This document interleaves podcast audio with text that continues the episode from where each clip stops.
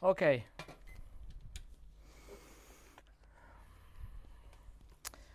Avec cette, euh, c'est une grande joie qu'on va ouvrir la parole de Dieu ensemble encore une fois.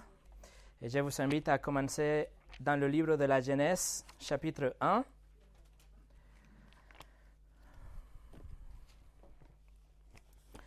Après notre pause d'été, ça fait du bien de ouvrir la parole ensemble et de partager.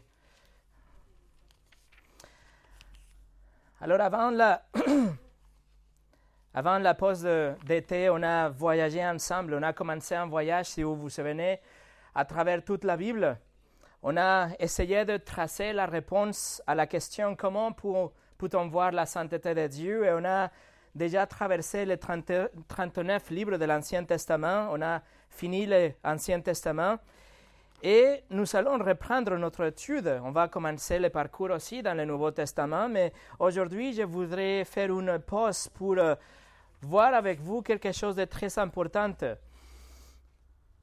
Euh, je pense qu'avec ce qu'on va voir aujourd'hui, on va pouvoir commencer cette, si vous voulez, nouvelle saison, une nouvelle étape jusqu'à la fin de l'année, puis jusqu'à l'été prochain, avec le bon pied. On va commencer bien droite, on va aller par le euh, bon chemin.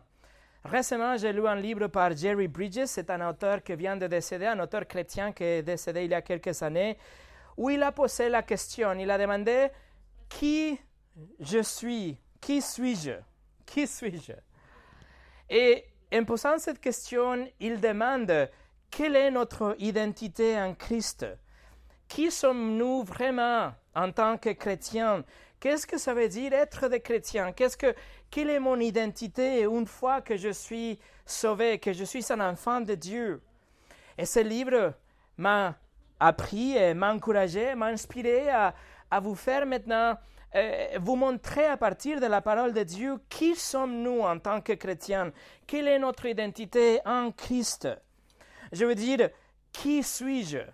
Pas qu'est-ce que j'ai fait dans ma vie, ou qu'est-ce que j'ai accompli dans ma vie, ou qu'est-ce que je ferai dans ma vie, ou qu'est-ce que le, les gens pensent par rapport à moi, ou qu'est-ce que j'ai déjà souffert dans ma vie, ou qu'est-ce que je vais accomplir, qu'est-ce que je veux que les gens se souviennent de moi, etc. Non. Mais qui suis-je? Quelle est vraiment mon identité en tant qu'un chrétien? La vérité, et que notre profession ou notre vie présente, notre vie passée, notre vie future, nos amis autour de nous, notre famille autour de nous, notre relevé bancaire, aucune de ces choses a vraiment d'importance. Aucune de ces choses nous donne une identité. Notre identité repose entièrement dans notre relation avec Christ, notre relation avec Dieu à travers Christ. Toutes les autres choses sont relatives et subjectives, mais le fondement de notre relation avec Dieu, c'est là où on peut trouver vraiment notre identité. C'est, là, là qu'on va trouver notre identité. Et une fois qu'on va reconnaître qui nous sommes, qu'est-ce que ça veut dire vraiment être des chrétiens, cette vérité va vraiment changer la façon dont nous affrontons la vie par la suite. Par exemple, un, petit chien qui soudainement découvre qu'en réalité il était un loup, ou un oiseau qui du coup comprend qu'il était un aigle, ou le fils qui comprend déjà qu'il est le fils du président de la République, ils vivront d'une façon différente, complètement différente, et ils vont affronter la vie d'une façon complètement différente parce qu'ils ont compris leur identité. Alors, c'est ce qu'on va voir aujourd'hui et le dimanche prochain. Je vous invite à voir avec moi, répondre avec moi, avec moi la, question Qui suis-je? Mais avant de commencer, on va prier. Seigneur, nous voici devant ta parole et autour de ta parole, Seigneur, en cherchant des réponses. Montre-nous à partir de, de, ta parole, tes écritures, quelle est notre identité et qu'on puisse vivre par la suite selon cette identité. Aide-nous à voir maintenant la réalité de euh, qui, qui, nous sommes une fois qu'on te connaît, Seigneur, et aide-nous à vivre comme ça après ce dimanche. Et Seigneur, donne-nous de la compréhension, ouvre nos cœurs et touche notre esprit avec ta parole. Au nom de Jésus. Amen. Alors le titre, vous l'avez deviné, c'est Qui suis-je Et nous allons voir huit caractéristiques en tout, quatre caractéristiques ce dimanche et quatre le dimanche prochain. Alors je commence avec numéro un. Je suis une créature. Je suis une créature. La première chose qu'on doit comprendre, c'est que nous sommes des créatures, c'est-à-dire on a été créés par Dieu. Dieu est notre créateur. Regardez le livre de la Genèse chapitre 1 et à partir du verset 26. Dieu dit, puis Dieu dit, faisons l'homme à notre image, à notre ressemblance qu'il domine sur les poissons de la mer, sur les oiseaux du ciel, sur le bétail, sur toute la terre et sur tous les reptiles qui rampent sur la terre. Dieu créa l'homme à son image. Il le créa à l'image de Dieu. Il créa l'homme et la femme. Dieu le bénit et leur dit, Reproduisez-vous, devenez nombreux, remplissez la terre et soumettez-la dominer sur les poissons de la mer, sur les oiseaux du ciel et sur tout animal qui se déplace sur la terre. Alors ces versets, mes amis, nous met dans une autre catégorie, séparée de toute la création. Nous sommes des créatures de Dieu. Nous sommes des créatures faites à l'image et à la ressemblance de Dieu. Et Dieu, dans le premier chapitre de la Genèse, met toute la création sous notre autorité, sous nos pieds. Il nous donne la domination, il nous dit dominer. Alors, nous sommes à part toute la création dans ce sens-là. Ces premières caractéristiques, je suis une créature, appliquent à tout homme et à toute femme. Tout homme et toute femme qui a jamais existé, ils sont des créatures de Dieu.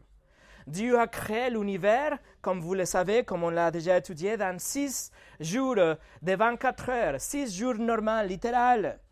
Et à la fin de ces six jours, il a créé l'homme et il a créé la femme.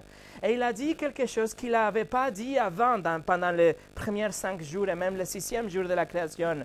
Il a dit quelque chose de spécial avec l'homme et la femme. Le verset 26 nous le dit. Dieu dit, faisons l'homme faisons l'homme. Avant, Dieu avait dit juste que la lumière soit. Mais maintenant, il dit faisons l'homme. Il nous, il nous fait savoir, il nous laisse savoir que l'homme était quelque chose qu'il a créé avec un accord intertrinitaire. C'est l'œuvre de Dieu trinitaire il prend un conseil avec lui-même à l'intérieur de la Trinité et il arrive à cette conclusion. Façonne l'homme. L'homme été créé d'une façon unique. Alors, contrairement à ce que la théorie de l'évolution et l'école veut nous faire croire, l'homme a été créé par Dieu d'une façon personnelle. Dieu a tout créé, oui, mais seulement l'homme, il a créé comme ça. Il a eu une implication directe dans la création de l'homme, différente au reste de l'univers. Mais en plus de ça, Dieu a dit qu'il a créé l'homme à l'image et à la ressemblance de Dieu. Le mot image, traduit comme image, utilisé deux fois dans le verset 27, c'est le hébreu tselem, que ça veut dire une copie. C'est une représentation de l'original. L'homme a été créé comme une copie de Dieu. Et le deuxième mot utilisé, ça veut traduire comme likeness, euh, comme, euh, pardon, ressemblance, ça veut dire, euh, c'est l'hébreu de mouth, que ça veut dire après le modèle quelque chose d'autre. Alors Dieu a pris lui-même comme modèle et il a fait l'homme. C'est le même mot utilisé dans le chapitre 5 pour dire que Seth, il était après le modèle d'Adam. Alors, qui suis-je? Je suis une créature. Ça veut dire que Dieu est mon créateur. Dieu s'est impliqué directement et personnellement dans la création de moi comme un homme, comme une créature. Et il m'a fait comme une copie de lui, comme selon le modèle de lui, avec la ressemblance de Dieu. Alors qu'est-ce que ça veut dire? On l'avait déjà vu avec Jean Glass, mais je vous le rappelle. Ça veut dire que l'identité de l'homme vient de son Créateur. Rien d'autre dans la création n'est dit d'être l'image de Dieu ou la copie de Dieu. C'est seulement l'homme et la femme. Nous sommes uniques, nous sommes singulaires, mis à part dans cette création. Dans quel sens? Dans le sens que seulement l'homme et seulement la femme, nous pouvons connaître Dieu. Seulement l'homme et la femme, nous pouvons avoir une relation avec Dieu. Seulement l'homme et la femme, nous pouvons avoir une communion avec notre Créateur. En fait, l'habilité de savoir que Dieu existe et avoir une relation avec Dieu, c'est ce que fait que l'homme soit homme, la femme soit femme. C'est ce qui nous rend uniques et séparés du reste de la création. Ça, c'est l'image de Dieu. En latin, le imago Dei. On a vu des, on a entendu peut-être des chansons qui disent Imago Dei ou des œuvres de, de, de, art, peintres qui disent Imago Dei. Ça fait référence à ça, l'image de Dieu. Ça veut dire que nous sommes des individus que nous pouvons réfléchir.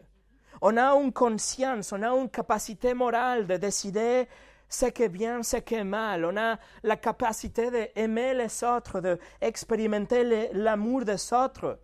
Nous avons une volonté pour obéir ou pas obéir. Nous pouvons aussi louer le Seigneur, nous pouvons euh, remercier notre Créateur, nous pouvons interagir avec notre environnement d'une façon unique. Nous avons besoin de relations avec les autres. On habite dans des communautés, mais aussi on a besoin d'une relation avec notre Créateur. Nous parlons avec lui, etc. Nous sommes uniques à l'image de Dieu. Mais parmi toutes ces caractéristiques, la chose la plus fondamentale, je pense, c'est le fait que l'homme est moralement redevable envers son Créateur. Seulement l'homme possède cette dimension morale. Seulement l'homme peut distinguer le bien du mal. Et nous pouvons juger nos actions dans, ces deux sens, quelque chose qui est bien ou quelque chose qui est mal. Pas seulement dans, notre instinct comme les animaux, mais nous, on comprend bien quand quelque, quand quelque chose est bien ou quand quelque chose est mauvais. Et en plus, Dieu nous a donné ces dix commandements, sa loi morale, qui témoigne avec notre conscience. Notre conscience nous dit quand, quand quelque chose est mauvais. On sait que mentir est pas bien. Neuvième commandement. On sait que voler est pas bien. Huitième commandement. Nous savons que l'adultère, que la pornographie sont mauvaises. Septième commandement. Mais l'homme a essayé depuis le début du temps de se débarrasser de cette moralité et essaye de créer un système. Et le système dit, tant que je ne suis pas pris en flagrant délit de l'immoralité sexuelle, je peux le faire. Tant que je ne suis pas pris en flagrante dans ma pornographie, je peux la faire. C'est acceptable. Vous voyez, quand on fait ce type de choses, on essaye d'enlever de nous la moralité, la conscience que Dieu nous a déjà donnée. Dans notre boulot, peut-être on peut dire, si mon patron ne trouve pas, ne découvre que je suis en train de prendre des feuilles de papier, de papier pour mon imprimante à la maison, je peux le faire. Mais la vérité, c'est que tout être humain est entièrement responsable, complètement redevable envers Dieu, selon ses standards, selon ses, sa loi morale à lui, que nous les aimons ou pas. Alors, première chose, qui suis-je? Je suis une créature. Et ça s'applique à toute homme et toute femme, soit croyante, soit non croyante, tous sont des créatures de Dieu. Mais pour les chrétiens, notre identité va beaucoup plus loin que ça. Numéro 2. Je suis en Christ, à l'intérieur de Christ. Et ici, on commence avec les caractéristiques qui sont exclusives pour les croyantes, exclusives pour ceux qui ont été nés de nouveau. Nous ne sommes plus de simples créatures, mais maintenant nous sommes en Christ. Allez avec moi en 1 Corinthiens chapitre 15. 1 Corinthiens chapitre 15.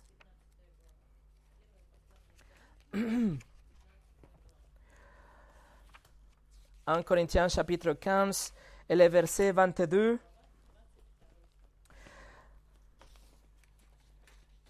Chapitre 15, verset 22, Paul écrit, Comme tous meurent en Adam, de même aussi tous revivront en Christ. Je répète, comme tous meurent en Adam, de même aussi tous revivront en Christ. Paul écrit que tous ceux qui sont en Adam meurent, et tous ceux qui sont en Christ revivront. En Christ, c'est une expression très importante. C'est une expression utilisée plus de 160 fois dans les épîtres de Paul. Et cela signifie une union avec Christ. C'est fondamental parce que le reste de notre identité, les autres sept points qu'on verra après, sont basés sur le fait que nous sommes en Christ, à l'intérieur de Christ. Écoutez, les, non-croyants sont tout simplement des créatures de Dieu. Mais si nous sommes en Christ, ça veut dire que nous sommes unis avec lui. Ça veut dire que notre identité n'est plus l'identité d'une créature, mais maintenant nous sommes représentés, nous sommes en Christ. Regardez le verset 45. 1 Corinthiens 15, 45. C'est pourquoi il est écrit, le premier homme, Adam, devant un être vivant. Le dernier Adam est un esprit qui communique la vie. Ce que Paul explique, c'est que la façon dont Dieu traite l'humanité, c'est à travers douze hommes. Le premier Adam et le dernier Adam, Jésus-Christ. Chaque homme qui jamais vécu, qui jamais vivra sur la planète, est représenté devant Dieu, soit en Adam, soit en Christ. C'est-à-dire aujourd'hui, vous, vous êtes soit en Adam, soit en Christ. Vous êtes représenté donc par la chute d'Adam, ou vous êtes représenté par la justice, la perfection de Christ. Ce sont les deux chemins. Être représenté par le premier Adam ou par le dernier Adam, le Seigneur Jésus-Christ. Qu'est-ce que ça veut dire être représenté par Adam ou par Christ?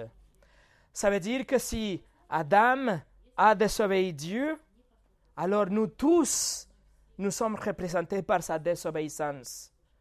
Mais si nous sommes en Christ qui a obéi parfaitement à Dieu, nous sommes représentés par sa vie parfaite. Allez au droite, à gauche, Romains chapitre 5. Romains chapitre 5. Pendant que vous le trouvez,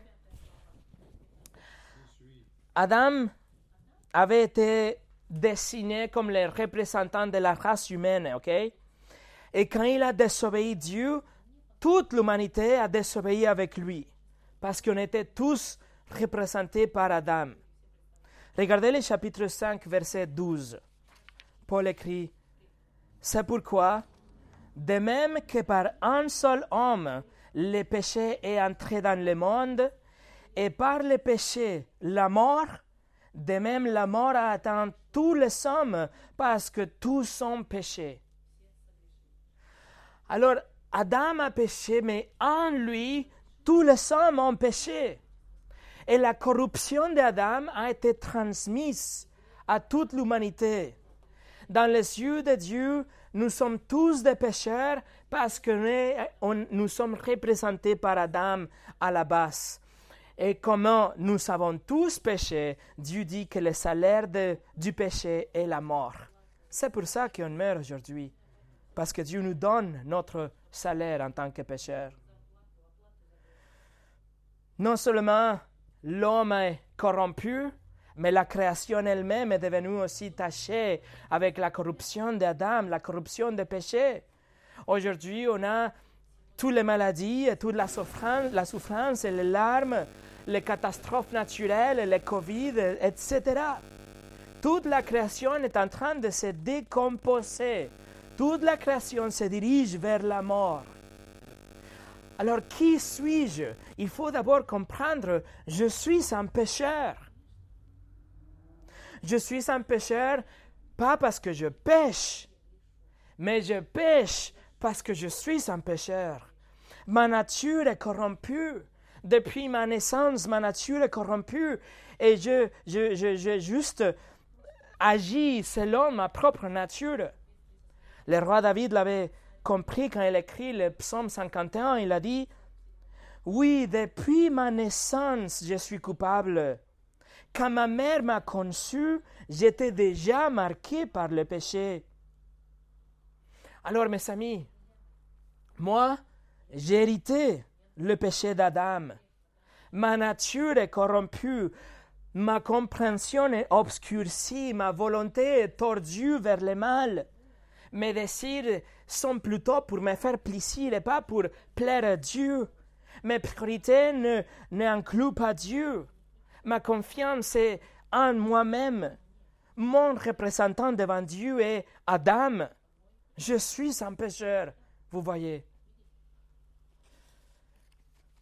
Mais en même temps,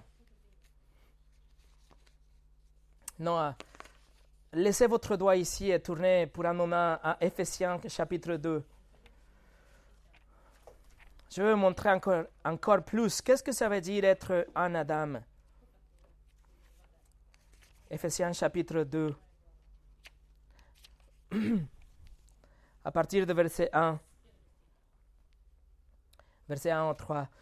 Quant à vous, vous étiez morts à cause de vos fautes et de vos péchés que vous pratiquiez autrefois conformément à la façon de vivre de ce monde, conformément au prince de la puissance de l'air, de l'esprit qui est actuellement à l'œuvre parmi les hommes rebelles.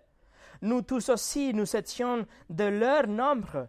Notre conduite était dictée par les désirs de notre nature propre, puisque nous accomplissions les volontés de la nature humaine et de nos pensées, et nous étions par notre condition même destinés à la colère, tout comme les autres.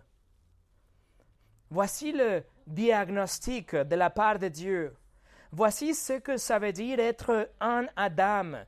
Si Adam est votre représentant devant Dieu, voilà votre diagnostic.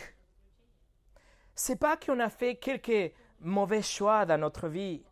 C'est pas qu'on a désobéi nos parents une fois ou deux fois. C'est pas qu'on a dit quelques mensonges innocents dans notre vie. C'est que on était mort. Le mot utilisé, c'est nécros, c'est vraiment mort, c'est un cadavre. Pourquoi? Parce qu'on était un Adam, à l'intérieur d'Adam, représenté par Adam même si nous sommes nés dans une famille chrétienne, si nous sommes nés dans une famille bouddhiste ou musulmane, peu importe si on a appris le humanisme ou le spiritisme en grandissant, peu importe si on va à l'église chaque dimanche ou au mosquée chaque dimanche, peu importe si on préfère jouer, faire des sports le dimanche, nous sommes tous un Adam, représenté par Adam dans le péché d'Adam, et cela implique que nous sommes morts dans nos péchés. Et cela implique, mérite la justice de Dieu et la justice en enfer. C'est ce que ça veut dire être en Adam. Mais si on revient au Romains chapitre 5, vous saviez votre doigt là? Juste comme Dieu a nommé Adam comme le représentant de la race humaine, Dieu envoie Jésus comme le représentant de tous ceux qui vont croire en lui. Jésus, appelé le dernier Adam, Jésus-Christ, représente devant Dieu pas toute l'humanité comme Adam, mais exclusivement ceux qui le reçoivent en tant que leur Seigneur et Sauveur. Dans le dernier Adam, Jésus-Christ, on ne trouve pas de rébellion, on ne trouve pas de désobéissance, on ne trouve pas de péché. Jésus-Christ a vécu une vie parfaite de début jusqu'à la fin. Et c'est lui le représentant de chrétiens devant Dieu. Et comme il est notre représentant, nous partageons avec lui la justice qu'il a en lui-même. Regardez Romains chapitre 5, versets 18 et 19. Romains chapitre 5, versets 18 et 19. Ainsi donc, de même que par une seule faute, la condamnation a atteint tous les hommes, de même que par un seul acte d'acquittement, la justification qui donne la vie s'étend à tous les hommes. En effet, tout comme par la désobéissance d'un seul homme, beaucoup ont été rendus pécheurs, beaucoup seront rendus justes par l'obéissance d'un seul. Paul explique ici que le péché d'Adam a amené la condamnation à tous les hommes, mais en même temps, la vie parfaite de Jésus-Christ amène la vie à tous ceux qui le reçoivent. Amène la vie à tous ceux qui le reçoivent. On était rendus pécheurs par le péché d'Adam. Nous pouvons être rendus justes par la justice de Jésus-Christ. Autrement dit, la vie parfaite, la vie sans péché de Jésus, son accomplissement actif de la loi de Dieu, ils nous sont donnés pour que nous soyons rendus justes.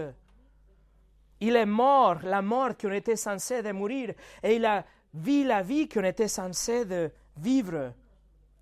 Puisque Jésus est notre représentant devant Dieu, il assume la responsabilité d'obéir la loi de Dieu et il a aussi assumé la conséquence de ne pas avoir obéi la loi de Dieu. Il assume la responsabilité de satisfaire la, loi de Dieu, la justice de Dieu pour nous, dans notre place. Et tout ça, c'est possible parce que nous sommes en lui. Nous sommes unis avec lui. Nous sommes représentés par lui. Alors, qui suis-je? Je suis en Christ. Il est mon représentant. Il est mort à ma place. Il est vécu aussi à ma place. Et je suis pardonné aujourd'hui parce que il a satisfait la justice de Dieu. Il a payé pour mes crimes. Il est mon représentant. Alors soit nous sommes en Adam comme toute créature, soit nous sommes en Christ, sauvés représenté par lui. John MacArthur a écrit L'humanité tout entière fut considérée allant de pair avec Adam, notre représentante. Et sa désobéissance a compté comme notre désobéissance et a apporté sur nous la condamnation. De la même manière, tous ceux trouvés en Christ sont unis au dernier Adam comme étant leur représentante et son obéissance compte comme notre obéissance et apporte droiture et justification de la vie à tous ceux qui sont en lui.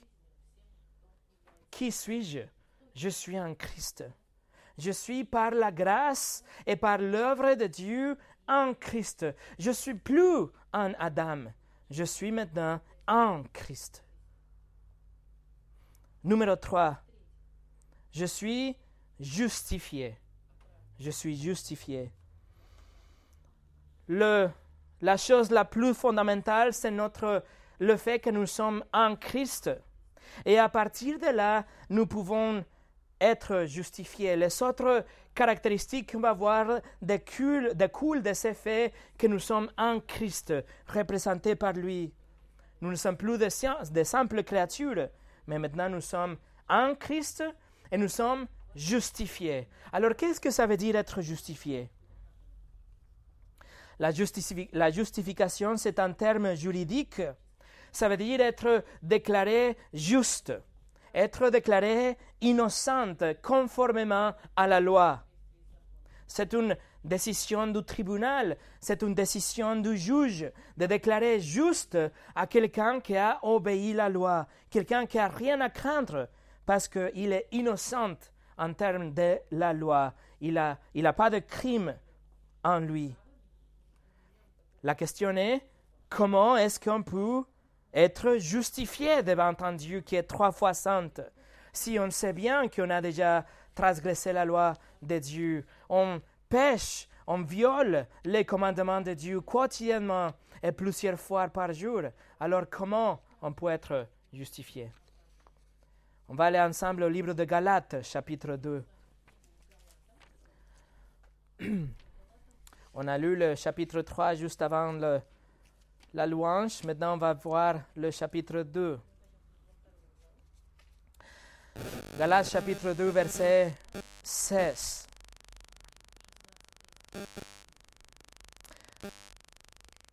Paul écrit, Galates 2, 16, Nous savons que ce n'est pas sur la base des œuvres de la loi que l'homme est déclaré juste, mais au moyen de la foi en Jésus-Christ. Ainsi, nous aussi, nous avons cru en Jésus-Christ afin d'être déclarés justes sur la base de la foi en Christ et non des œuvres de la loi, puisque personne ne sera considéré comme juste sur la base des œuvres de la loi. C'est une longue phrase écrite par Paul où il écrit deux choses répétées trois fois. Il dit d'abord que nous ne sommes pas justifiés par l'obéissance à la loi, notre obéissance de la loi. Le verset 16 le dit la première fois, sur la base des œuvres de la loi, personne ne sera justifié. Après, il répète, non des œuvres de la loi. Et dans la dernière phrase, il répète, personne ne sera considéré comme juste sur la base des œuvres de la loi. Et la raison pour ça, c'est que personne ne peut vraiment garder la loi de Dieu à la perfection.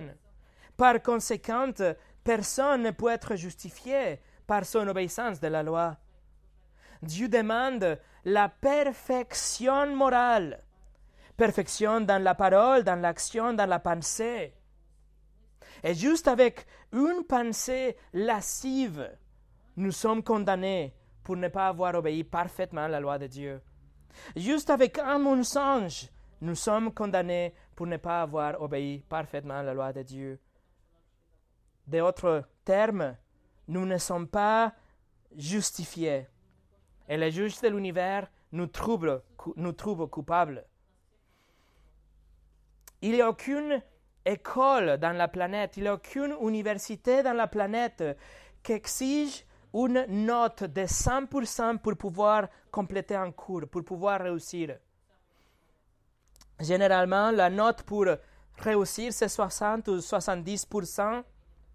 Moi, dans mon université, j'étais obligé à conserver 80% pour pouvoir, pouvoir garder ma bourse. Mais aucune université, aucune école demande 100% pour réussir.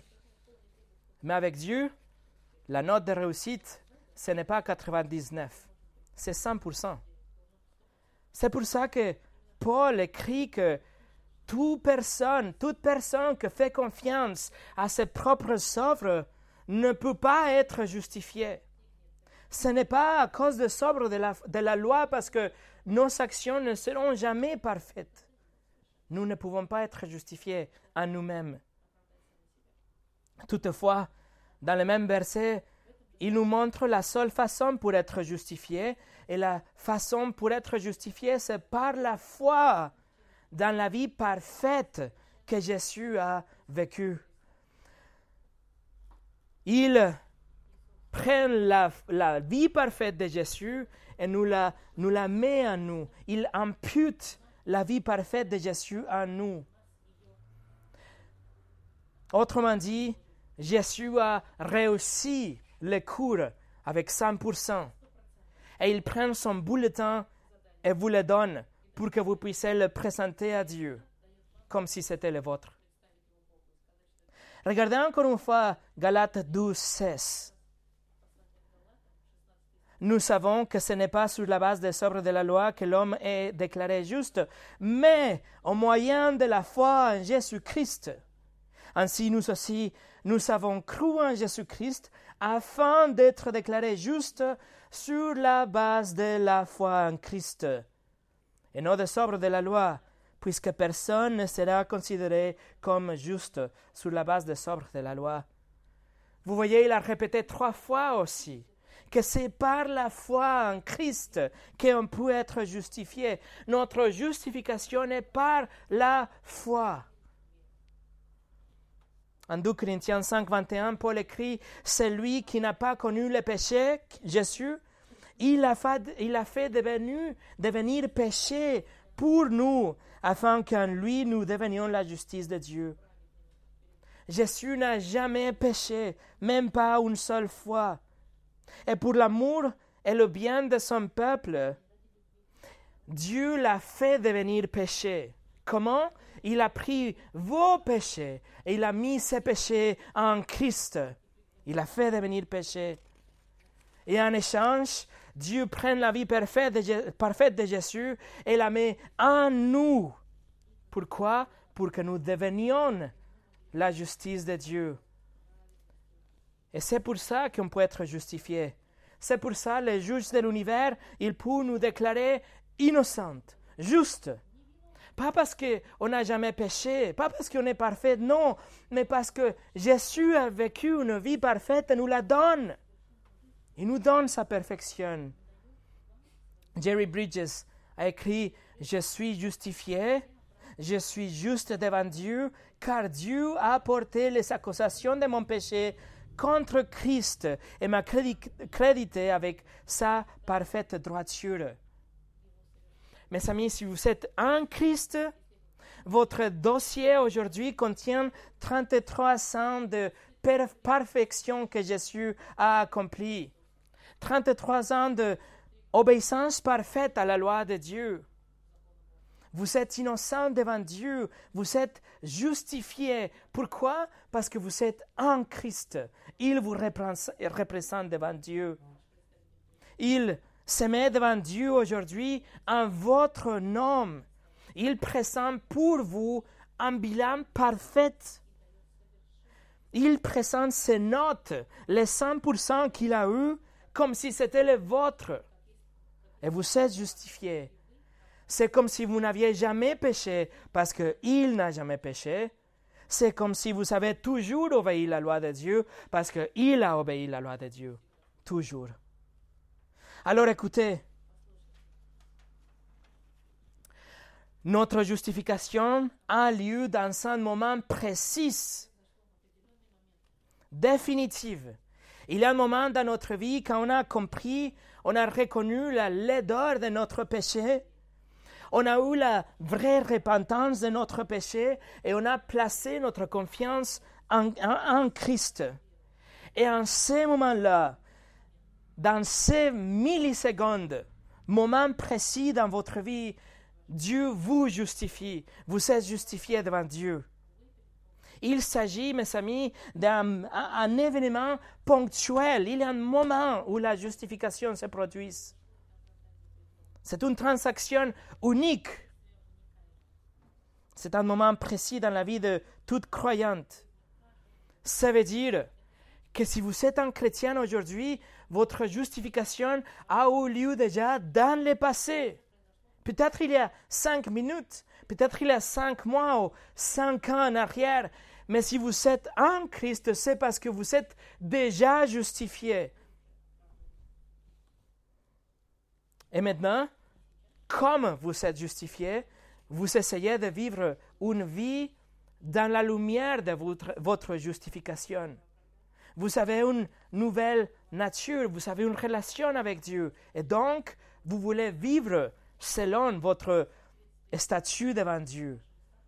Regardez le verset 20, Galates chapitre 2, verset 20. Paul écrit, J'ai été crucifié avec Christ passé. Ce n'est plus moi qui vis présente, c'est Christ qui vit en moi. Et ce que je vis maintenant dans mon corps, je le vis dans la foi au Fils de Dieu qui m'a aimé et qui s'est donné lui-même pour moi. Il écrit, je vis maintenant. La vie qu'il vit maintenant, c'est parce qu'il était déjà justifié dans le passé. C'est une réalité passée qui affecte la façon dont il vit aujourd'hui. Ça veut dire que Paul ne se réveille chaque jour, il ne vit chaque jour en regardant ses, propres échecs, ses propres péchés. Il ne regarde à l'intérieur de lui-même, il ne pense tout le temps, peut-être que je ne suis pas sauvé. Ou peut-être que Dieu a changé d'avis, peut-être que Dieu a changé les règles de jeu, peut-être que je n'ai pas vraiment eu la repentance. Paul ne regarde dans ses échecs, il regarde en dehors, il regarde en Christ ce que Jésus a accompli pour lui. Il se souvient, il se rappelle de sa justification passée. Et parce qu'il est en Christ, il sait qu'il n'a rien à craindre. Son statut devant Dieu, son représentant devant Dieu est Jésus-Christ. Mais il vit avec cette vision à l'extérieur de lui, en dehors de lui. Le livre de Romains chapitre 5 verset 1 dit, on a été passé, déclaré juste sur la base de la foi. Nous savons présent la paix avec Dieu par l'intermédiaire de notre Seigneur Jésus-Christ. Vous voyez, il écrit, on a été justifié passé. C'est un fait accompli déjà. Vous avez eu la repentance de votre péché, vous avez reçu Christ comme votre Seigneur et votre Sauveur, vous êtes justifié. C'est pas moi qui le dis, c'est la parole de Dieu. Et, en conséquence, aujourd'hui, à présent, vous avez la paix avec Dieu. On n'est plus des ennemis de Dieu. Il n'est pas notre procureur qui essaie de nous punir. Nous savons maintenant, aujourd'hui et pour toujours, la paix avec Dieu grâce au Jésus-Christ. C'est très important de comprendre. Parce que nous, en tant que chrétiens, nous avons de bonnes journées, de mauvaises journées. Dans les bons jours, la vie, elle semble facile, notre vie spirituelle est en train de, voler, de, de se réjouir. Nous attendons avec impatience notre temps pour lire la Bible, pour passer quelques moments honnêtes devant Dieu dans la prière. Tout va bien. On ne se bat pas vraiment avec les péchés. Il nous semble facile de vaincre la tentation, etc. Tout va bien les bons jours. Mais dans les mauvais jours, tout est à l'envers. Et nous nous battons vraiment à chaque moment contre la tentation et, nos attitudes et nos imaginations, et, nos mots, et, notre égoïsme, etc., etc. Dans nos bons jours, on peut penser que Dieu est en train de, de, nous sourire. Il est, il, est, il est bien avec nous, il est content avec nous. Et on peut penser aussi que dans nos mauvais jours, il fronce certainement les sourcils en signe de déception. Mais ça, c'est, c'est pas vrai. Parce que nous oublions le fait que nous sommes justifiés. Notre position, notre état devant Dieu ne change pas parce que nous sommes en Christ. Il a pris nos péchés sur la croix et nos péchés ne sont plus comptés contre nous. Nous sommes déjà justifiés. Alors, bon jour, moyenne, mauvaise, nous sommes justifiés. Qui suis-je? Je suis justifié. Écoutez ce que Charles Spurgeon écrit. J'ai dit que, revêtus de la justice ou droiture de Christ, nous sommes acceptés comme si nous n'avions jamais péché. Je me corrige ici. Si nous n'avions jamais péché, nous n'aurions pu que nous tenir avec la droiture humaine. Mais aujourd'hui, par la foi, nous nous tenons dans la droiture de Dieu lui-même. Le sac de la mort de notre Seigneur Jésus-Christ tisse pour nous une robe de mariée plus glorieuse qu'aucune mérite humaine n'aurait pu tisser, même si Adam, sans péché, avait été le filateur. Et pour finir, numéro 4, je suis un fils adoptif de Dieu. Tout le monde, tout le monde est une créature. Les chrétiens, nous sommes en Christ. Les chrétiens, nous sommes justifiés. Et les chrétiens, nous sommes des enfants, de fils, de filles adoptives de Dieu. Pourquoi? Parce que nous sommes justifiés, parce que nous sommes en Christ. Alors que la justification nous assure une relation avec Dieu, une relation juridique avec les juges, une relation de, pardon, de droiture avec les, les juges. L'adoption nous assure une relation avec lui en tant que notre Père et ses enfants. L'adoption, notre adoption prend notre relation avec Dieu dans un niveau beaucoup plus haut. Pensez à ça, mes amis. Nous étions des criminels, ok? Nous sommes des criminels. Et le juge, il va nous envoyer à la chaise électrique. Mais en lieu de nous punir comme il fallait, il nous déclare innocents, il nous déclare justes parce que quelqu'un d'autre a payé notre amende. On est justifié, on est déclaré innocent par les juges.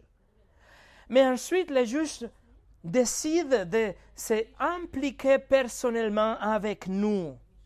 Et il décide d'aller plus loin que seulement nous pardonner, seulement manger avec nous une fois ou deux. Mais il décide de nous adopter dans sa famille. Ça veut dire que le juge maintenant, qui nous que nous prend dans sa famille, il est responsable de notre bien-être juste comme un père adoptif est responsable pour le bien-être de ses enfants. Regardez, tournez au chapitre 4, Galates chapitre 4. Galates chapitre 4, verset 4 et verset 5.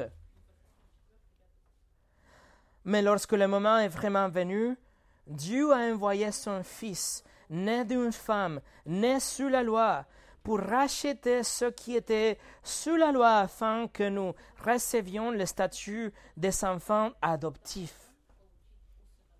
Alors qui suis-je? Je suis un enfant adoptif de Dieu Tout-Puissant. Je suis un enfant de Dieu de l'univers. Vous comprenez ça? Et en conséquence, les versets 6 et 7 Paul écrit, et parce que vous étiez, et parce que vous êtes fils, Dieu a envoyé dans votre cœur l'esprit, l'esprit de son fils qui crie Abba Père.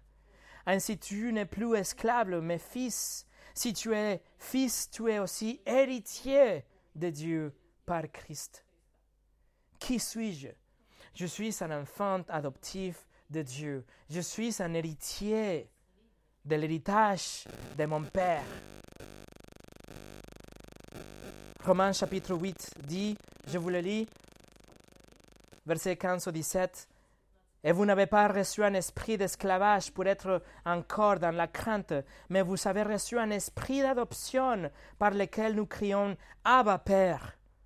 L'Esprit lui-même rend témoignage à notre esprit que nous sommes enfants de Dieu. Or, si nous sommes enfants, nous aussi, nous sommes aussi héritières, héritières de Dieu et co-héritiers de Christ. Voilà, les juges vous adoptent, vous reçoivent dans sa famille. Et il nous fait des co-héritiers avec son Fils, Jésus-Christ. Et même si nous ne voyons pas vraiment la, euh, la plénitude de cet héritage aujourd'hui, on a l'espoir, on a la foi, on sait qu'un jour on verra cet héritage qui commence avec le pardon des péchés et la résurrection de nos corps. Dans les deux, euh, passages qu'on vient de lire, Galates 4, Romains 8, Paul écrit que Dieu nous donne son esprit pour pouvoir crier Abba, Père. Abba, c'est la façon araméenne de, de parler un père. C'est la façon dont les petits-enfants parlaient à leur père. Il écrit Abba, mais aussi Père, le grec pater, Father. Ça veut dire que le Créateur de l'univers, le Dieu souverain sur toutes les choses, celui qui règne, qui gouverne aujourd'hui d'une façon unilatérale toutes les choses, il peut être appelé Père. Pourquoi? Parce que nous sommes en Christ. C'est parce que nous sommes en Christ, parce qu'il nous donne sa vie sans péché, parce qu'il nous représente devant Dieu, qu'on peut être appelé maintenant enfant de Dieu, des enfants de Dieu, et on peut appeler Dieu notre Père. C'est énorme. C'est énorme si on arrive à le comprendre. Qui suis-je? Première chose, je suis une créature. Mais, numéro deux, je suis un Christ. Et à cause de ça, numéro trois, je suis justifié, je suis déclaré innocente par l'autorité ultime de l'univers. Et numéro 4, je suis un enfant adoptif de roi de roi, de seigneur de seigneur, de Dieu Tout-Puissant. Mais ça, c'est pas tout. Numéro 5, je suis une nouvelle création. Numéro 6, je suis un saint. Numéro 7, je suis un serviteur du Christ. Et numéro 8, je ne suis pas parfaite. Et ces derniers quatre points, nous les examinerons la semaine prochaine pour comprendre plus et vraiment répondre à la question qui suis-je? On va prier.